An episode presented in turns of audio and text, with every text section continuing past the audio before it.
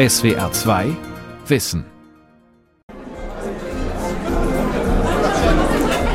Ein später Samstagabend im Mai. Im Berliner Wintergarten leben die 20er Jahre wieder auf. In schwingenden Fransenkleidern tanzen stirnbandbegrenzte Damen Charleston. Die Herren tragen Zylinder oder Schiebermütze. Dazwischen Männer in Frauenkleidern und Frauen im Frack. In der Absinthbar quetscht sich eine zierliche Bauchladenverkäuferin zwischen den Gästen durch. Wir haben die Damen. Hier jemand noch ein Accessoire, eine Zigarettenspitze, Perlenketten, Ansteckblüten, vielleicht ein Zigarettenetui. Es ist die Bohème Sauvage Party, eine Hommage an das pulsierende Nachtleben der Weimarer Republik. Eine Zeit, in der sich viele der Nachtschwärmer wiedererkennen. Mich fasziniert vor allen Dingen die Lebensart. Trotz dass es nicht immer so rosig war im Alltag, konnten die Leute einfach feiern. Oh, was mag ich an den 20ern? Also es ist auf jeden Fall diese Freiheit, die der der Zeit innewohnt, das Rauschhafte, das Hedonistische, das, weiß nicht, also das finde ich auf jeden Fall sehr interessant, weil es sich eben doch sehr widerspiegelt in der Zeit auch heute. Gerade auch diese Party verknüpft es eigentlich ganz gut.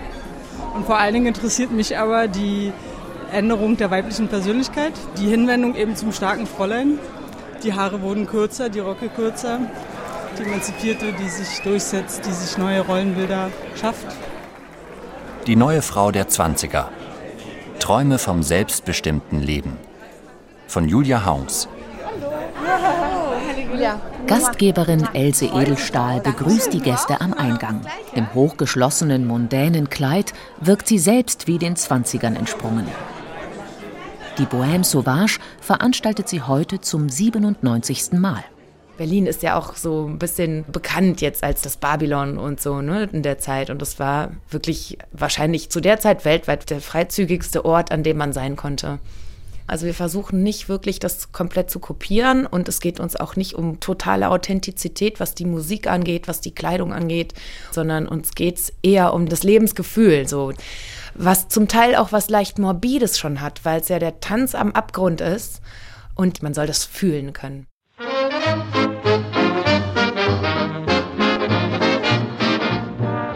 Große Ausstellungen von Frankfurt bis Berlin zelebrieren die reiche Kunst und Kultur dieser kurzen Moderne zwischen den Weltkriegen. Die ARD-Serie Babylon Berlin entwirft ein großes Gesellschaftspanorama, das auch die Schattenseiten zeigt. Die politische Instabilität, Gewalt auf den Straßen, die Verarmung des Proletariats. Eine der Hauptfiguren ist die junge dynamische Stenografin Charlotte Ritter ein Prototyp der sogenannten neuen Frau. Im männerdominierten Polizeipräsidium träumt sie selbstbewusst von einer Karriere als Kriminalassistentin in der Mordkommission. Schreiben Sie eine Bewerbung, würde ich sagen.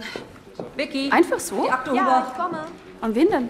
Weibliche Polizei. Die neue Frau mit Bubikopf und Zigarettenspitze ist zur Ikone dieser Zeit geworden.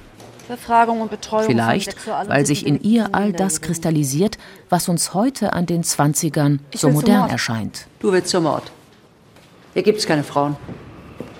Außer als Schreibkraft. Das Tempo, der Aufbruch, der Kampf um Emanzipation, Freiheit, Demokratie. Aber wer waren diese neuen Frauen? Wie kam es, dass sie zu einem zentralen Motiv der Künste wurden und auch selbst als Künstlerinnen, als Autorinnen, Malerinnen, Musikerinnen oder Tänzerinnen für Aufsehen sorgten. Ich sage es ganz frei, die Zeit ist vorbei, wir spielen nicht mehr Heimchen am Herz. Was Fröbel gesagt und Pestalozzi geklagt, das hat fürs Museum nur Wert. Wir Mädels wollen endlich mal wissen, was los ist, ob der Nimbus der Männer denn wirklich so groß ist. Die Frauenbewegung der Jahrhundertwende hat für politische Rechte gekämpft und 1918 das Wahlrecht erstritten. Jetzt geht es den Frauen um gesellschaftliche Teilhabe. Dennoch beginnt der gesellschaftliche Wandel, wie Claire Waldorf ihn später besingt, zunächst als ökonomische Notwendigkeit. Durch den Ersten Weltkrieg fehlen Männer als Arbeitskräfte und auch als eheliche Versorger. Notgedrungen bleiben viele Frauen erst einmal ledig und beginnen zu arbeiten. aber eben nicht mehr wie bislang, vor allem als Hausmädchen oder in der Landwirtschaft, sondern in den Städten. Die junge Weimarer Republik bringt einen neuen Berufszweig hervor, die Büroangestellte, sagt Professorin Irmela von der Lühe, Germanistin an der FU Berlin. Die Sekretärin, die Stenotypistin, die Telefonistin, die Angestellte, das ist das Berufsfeld, in das Frauen in großer Anzahl nach dem Ende des Ersten Weltkriegs eintreten. Es ist ein neuer Typus von Frau, unverheiratet berufstätig und orientiert am Fortkommen in diesem Beruf wobei man immer sagen muss, grundsätzlich schlechter bezahlt als Männer. Über 70 Prozent der weiblichen Angestellten sind in den beiden unteren Gehaltsklassen eingruppiert. Die Aufstiegschancen sind gering. Trotzdem gilt ein Bürojob als schick. Adrett gekleidet sitzen die jungen Frauen vor Telefonschaltbrettern oder hinter schwergängigen Schreibmaschinen. Eines dieser Fräuleins im riesigen Heer der Angestellten ist Mascha Engel, als Dichterin später bekannt unter dem Namen Mascha Kaleko. Mit ihren Texten und Gedichten über die urbane Lebenswelt der kleinen Leute wird sie zu einer der wenigen weiblichen Stimmen der neuen Sachlichkeit. Sie selbst arbeitet nach einer Bürolehre als Kontoristin im Berliner Arbeiterfürsorgeamt der jüdischen Organisation in Deutschland. Der Alltag, den sie in Gedichten wie Chanson vom Montag schildert, ist jahrelang auch ihr eigener. Montag hat die Welt noch kein Gesicht und kein Mensch kann ihr ins Auge sehen. Montag heißt schon wieder früh aufstehen, Training für das Wochenschwergewicht. Und die Bahnen brausen, das Auto kläfft, die Arbeit marschiert in den Städten. Alle Straßen hallen wieder vom Betrieb und von Geschäft und die Riesensummen wachsen in ein unsichtbares Heft doch nie in das Heft des Proleten. Ihre Themen findet Kaleko in Kaufhäusern, Großraumbüros, in der U-Bahn oder auf der Parkbank. Sie selbst vergisst den öden Büroalltag am liebsten in Cafés. Dort sitzt sie und beobachtet mit genauem Blick fürs Detail das Großstadtleben. Mit 22 Jahren veröffentlicht sie in der Zeitschrift Simplicissimus ihr erstes Gedicht. Der Anfang eines steilen Aufstiegs. Autorin Jutta Rosenkranz hat ihn in ihrer Biografie über Mascha Kaleko nachgezeichnet. Und sie hat ja dann weiter sehr viel veröffentlicht in den großen, wichtigen Zeitungen Berlins und ist sehr schnell sehr bekannt geworden, weil sie Gedichte geschrieben hat, die die Menschen angesprochen haben. Sie hat das Lebensgefühl Ende der 20er, frühen 30er Jahre sehr gut auf den Punkt gebracht mit dieser ganz besonderen Mischung aus Melancholie, aber auch Humor, ein bisschen Ironie. Das war ein besonderer Ton und der ist total gut gleich angekommen. In der kurzen Zeitspanne ihrer Karriere ist Kaleko ein Shootingstar. Im romanischen Café am Breitscheidplatz dem Künstlertreff Berlins, steht die lebhafte Frau mit dem wilden, dunklen Lockenkopf schon bald im Mittelpunkt. Sie gilt als der weibliche Kästner, als Erbin Heinrich Heines, den sie selbst auch verehrt. Mit ihren Gedichten in Zeitungen verdient sie gut, ist finanziell unabhängig von ihrem Mann. Und auch der erste Gedichtband, das lyrische Stenogrammheft von 1933, verkauft sich bestens. In Julinacht an der Gedächtniskirche pulst Babylon Berlin. Die Dächer glühen, als lägen sie im Fieber. Es schlägt der vielgerühmte Puls der Stadt. Grell sticht Fassadenlicht. Und hoch darüber erscheint der Vollmond, schlecht rasiert und matt. Ein Kinoliebling lächelt auf Reklam. Nach Chlorodent und sieht hygienisch aus. Ein paar heftig retuschierte Damen blühen bunt am Hauptportal vom Lichtspielhaus. Sie bringt in Worte, was der öffentliche Raum an Bildern produziert.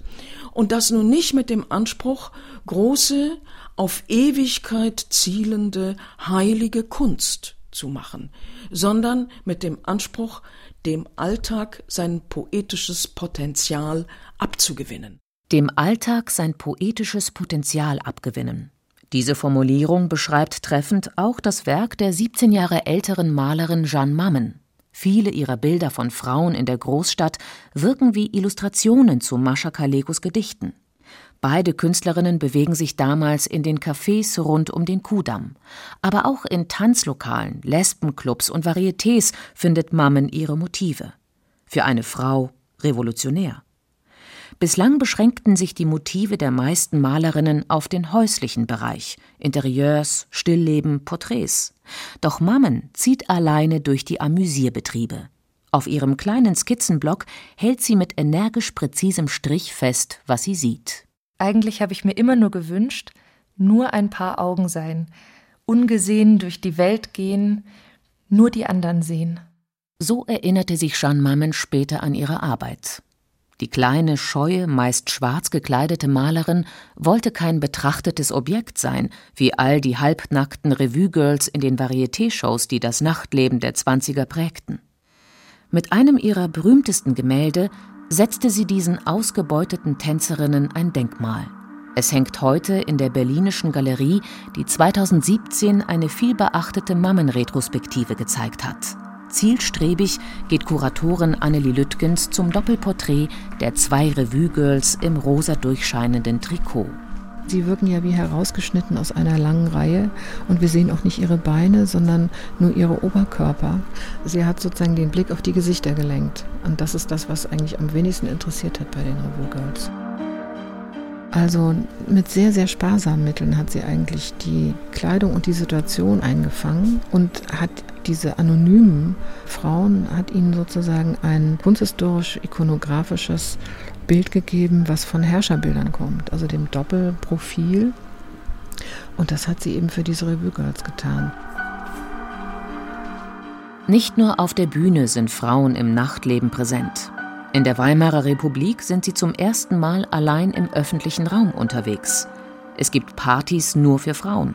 Die lesbische Subkulturszene blüht. In ihren Bleistift- und Aquarellarbeiten porträtiert Jeanne Mammen Freundinnen im vertrauten Gespräch, wild feiernd oder eng umschlungen tanzend. Sie zeigt alle Spielarten des neuen Frauentypus, von der verwegenen dreinblickenden Garçon mit Zigarette und Zylinder über die muskulöse Sportlerin in Hosen bis zum eleganten Girl, das den neuesten Topfhut anprobiert. Also sie zeigt sie zum einen sozusagen in der großstädtischen Öffentlichkeit, auf der Straße, im Café oder im Theater. Also bei all den Vergnügungen, die Frauen zugänglich waren. Sie zeigt sie aber auch als Verkäuferin, als Kosmetikerin, also als Frauen, die in ihrem Gewerbe tätig sind. Aber ihre besondere Vorliebe galt schon den jungen, mondänen Frauen der Großstadt. Jeanne Mammen selbst hat gar nichts Mondänes. Aber das Streben nach Unabhängigkeit und Selbstbestimmung prägt ihr ganzes Leben. 1916 kehrt sie aus Paris in ihre Geburtsstadt Berlin zurück, da ist sie 26. Zusammen mit ihrer Schwester zieht Mammen in ein kleines Wohnatelier am Kudamm. Bald findet die Malerin Arbeit als Modezeichnerin und macht sich als Illustratorin und Karikaturistin einen Namen. Als eine der wenigen Künstlerinnen kann sie gut von dieser Arbeit leben. In ihren Auftragsarbeiten feiert Mammen den Geist und den Schick der befreiten Frau. Doch in privaten Studien blickt sie auch hinter die glamouröse Fassade des beschleunigten Lebensstils. Unter den dicken Schichten von Make-up entdeckt sie Erschöpfung, Einsamkeit und eine große Desillusionierung. Auch das greift Mammen in ihrem Werk immer wieder auf. Viele ihrer Figuren blicken ins Leere, die maskenhaften Gesichtszüge hart und ausgezehrt. Dieses Bild der neuen Frau diejenigen, die das wirklich leben konnten, waren eigentlich reiche, unabhängige Frauen. Die Verkäuferin, die nur ganz wenig Geld im Monat bekommen hat, für die war das viel schwerer, diesem Bild zu entsprechen. Und bei Jeanne Mams Aquarellen und Zeichnungen sieht man eigentlich sehr gut, wie viel Energie diese Frauen es kostet, sich diesem Bild anzupassen. Also kann man sagen, sie tradiert dieses Bild, aber sie entlarvt es auch als ein gemachtes. Propagiert wird das Bild der neuen Frau von Werbung, Film und Medien. Sie entdecken die arbeitende Frau als Konsumentin. Jetzt, wo sie ihr eigenes Geld verdient, soll sie es nach dem Willen der Wirtschaft für Mode, Kosmetik und Lifestyle ausgeben. Die neue Frau, jung, schön und sportlich, bildet dafür die perfekte Projektionsfläche. Die Zeitschriften quellen über von entsprechenden Werbeanzeigen.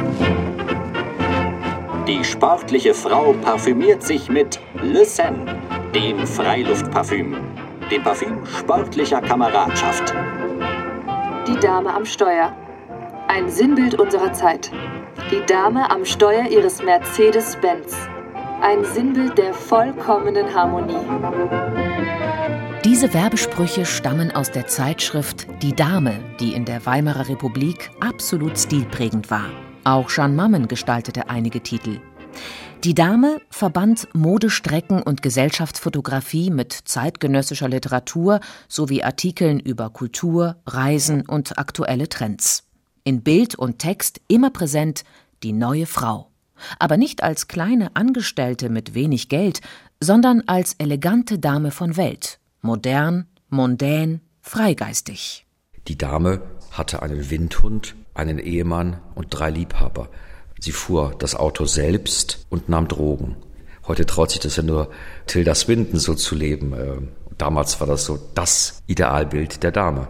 Sagt der Berliner Kunstsammler und Publizist Christian Buros. Seit 2017 gibt er die Dame, die 1943 eingestellt wurde, wieder heraus als edles Lifestyle-Magazin mit intellektuellem Anspruch.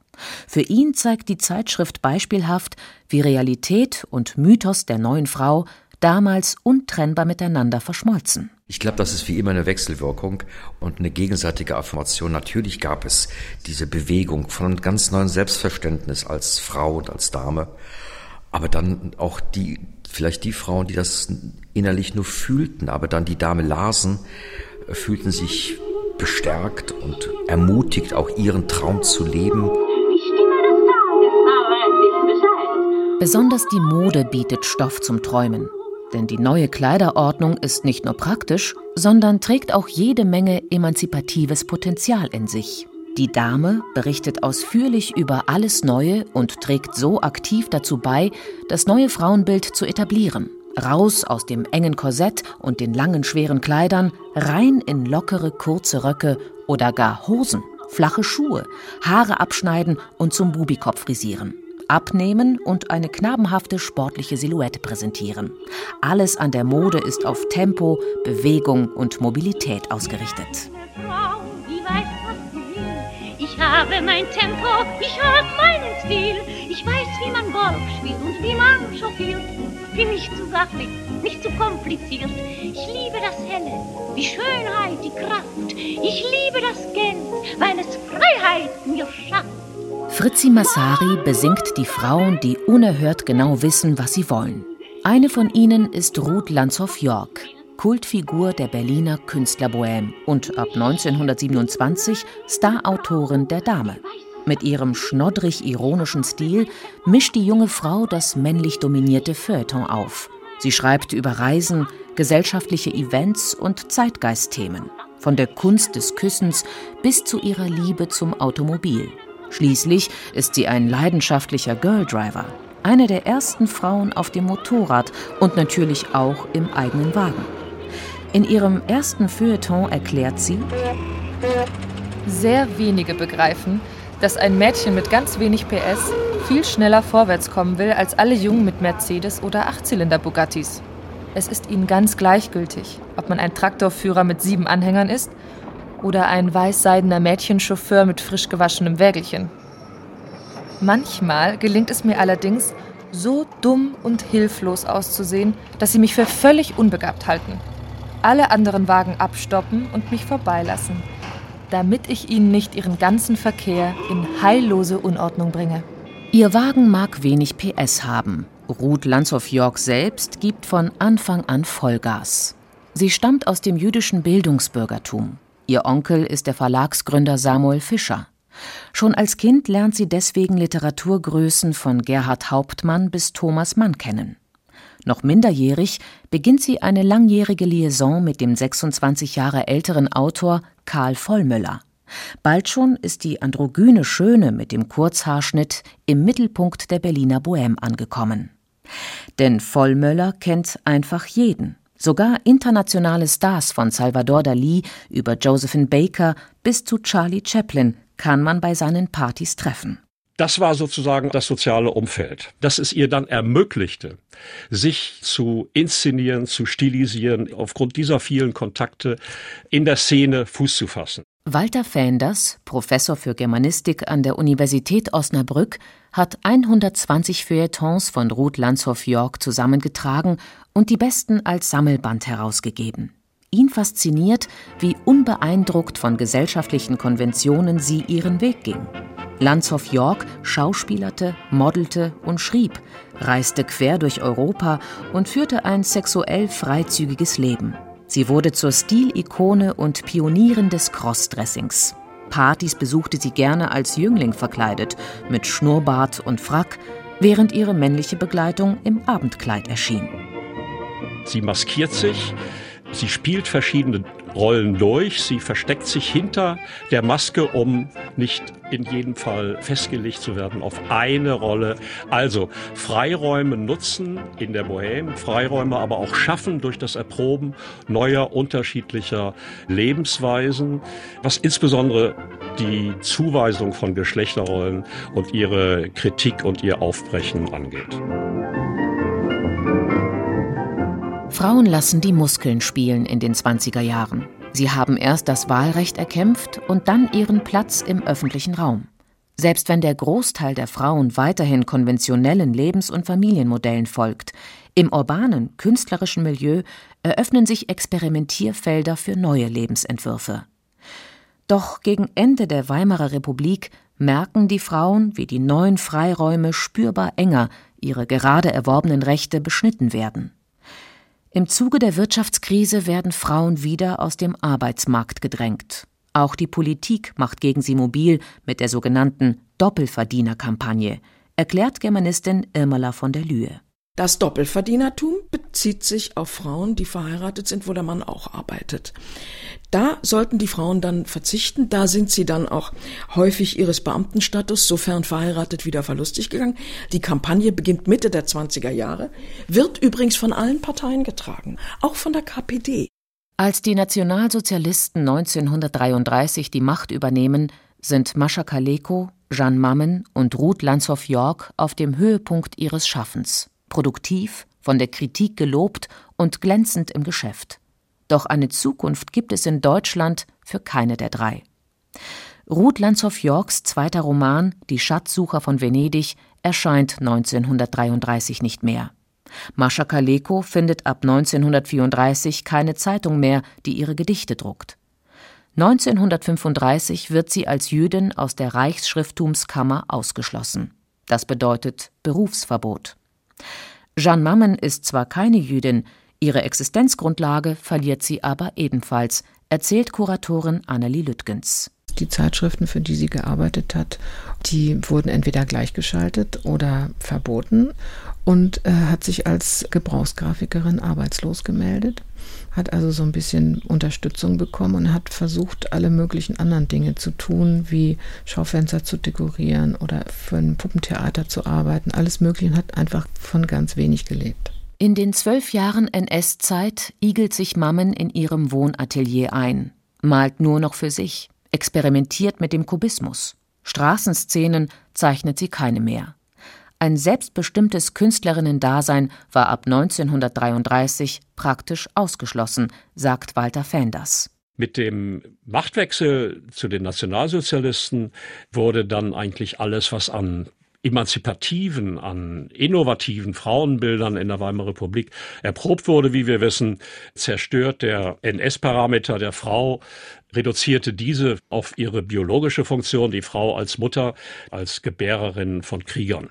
Die neue Frau hatte da keine Chance und das Bild der neuen Frau verschwand dann auch weitgehend aus den Illustrierten. Das kann man aus der Weiterentwicklung der Zeitschrift Die Dame etwa erkennen. Der Nationalsozialismus setzt den mütterlichen Frauentyp gegen den androgynen Typus. Dieser gilt NS-Ideologen als Gefahr für die, wie es heißt, Gesundheit des Volkskörpers. Für viele der neuen Frauen stellt sich nun die Frage nach ihrem Platz in der Nation. Irmela von der Lühe Ich möchte mit großem Nachdruck darauf hinweisen, dass die neue Frau, sofern sie arisch war, kräftig weitermachen konnte. Es sind die Jüdinnen, die vom Rassismus betroffen waren. Die Modernität des Nationalsozialismus zeigt sich nicht nur in der cineastischen Avantgarde, die wir mit Namen wie Leni Riefenstahl und Veit Harlan verbinden, sondern natürlich auch damit, dass Frauen als Lehrerinnen, als Beamtinnen sehr wohl arbeiten konnten unter Bedingungen des zum Staatsgesetz erhobenen Rassismus. Aus der neuen Frau wird die neue deutsche Frau. Der Nationalsozialismus zwingt Mascha Kaleko und Ruth Lanzhoff-York, sich mit ihrer jüdischen Herkunft auseinanderzusetzen. Bis dahin hatte diese für die assimilierten Frauen kaum eine Rolle gespielt. Doch Ruth Lanzhoff-York erkennt die Zeichen der Zeit früh. 1933 kehrt sie Deutschland den Rücken und lässt sich 1937 dauerhaft in New York nieder. Auch Mascha Kaleko flieht mit ihrer Familie 1938 dorthin. So wie diese Künstlerinnen verschwinden viele Vertreterinnen der neuen, selbstbewussten Weiblichkeit. Nach dem Zweiten Weltkrieg bleibt der gesellschaftliche Aufbruch aus. Über 20 Jahre wird es dauern, bis die Frauenbewegung Fahrt aufnimmt. Warum fasziniert uns die neue Frau heute wieder so? Publizist Christian Buros meint, den Grund zu kennen. Ich glaube, dass wenn man in die Vergangenheit guckt, dass es natürlich nicht unter Retro- oder Nostalgie-Aspekten getan werden soll, sondern immer nur aus dem Grundwissen, dass man aus der Geschichte lernen kann. Und die 20er Jahre machen einem wirklich Mut, seinen eigenen Weg zu gehen. Es geht da gar nicht so sehr um Hedonismus oder um ich kann machen, was ich will, sondern wirklich eine gefühlte intellektuelle Freiheit, wo Barrieren gebrochen wurden, wo Grenzen verschoben wurden intellektuell. Und diese Bewegung, die spürt man ja heute wieder. Mascha Kaleko, Jeanne Mammen und Ruth Lanzhoff-York sind dem Publikum heute wieder ein Begriff.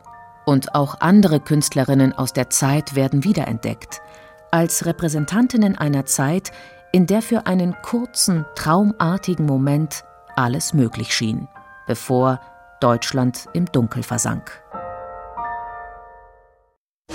Berlin 1929. Ruhe bitte, wir drehen. Die gesamte Filmbranche befindet sich im Umbruch. Und ab!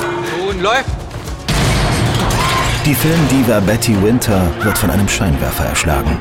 War es ein Unfall oder war es Mord? Herr Kommissar! Rat, Kriminalpolizei. Gibt es irgendwas Neues? Und wieder ist alles anders, als es anfangs scheint. Das TV-Serien-Highlight des Jahres. Babylon Berlin. Ab Sonntag, 20.15 Uhr in Ersten.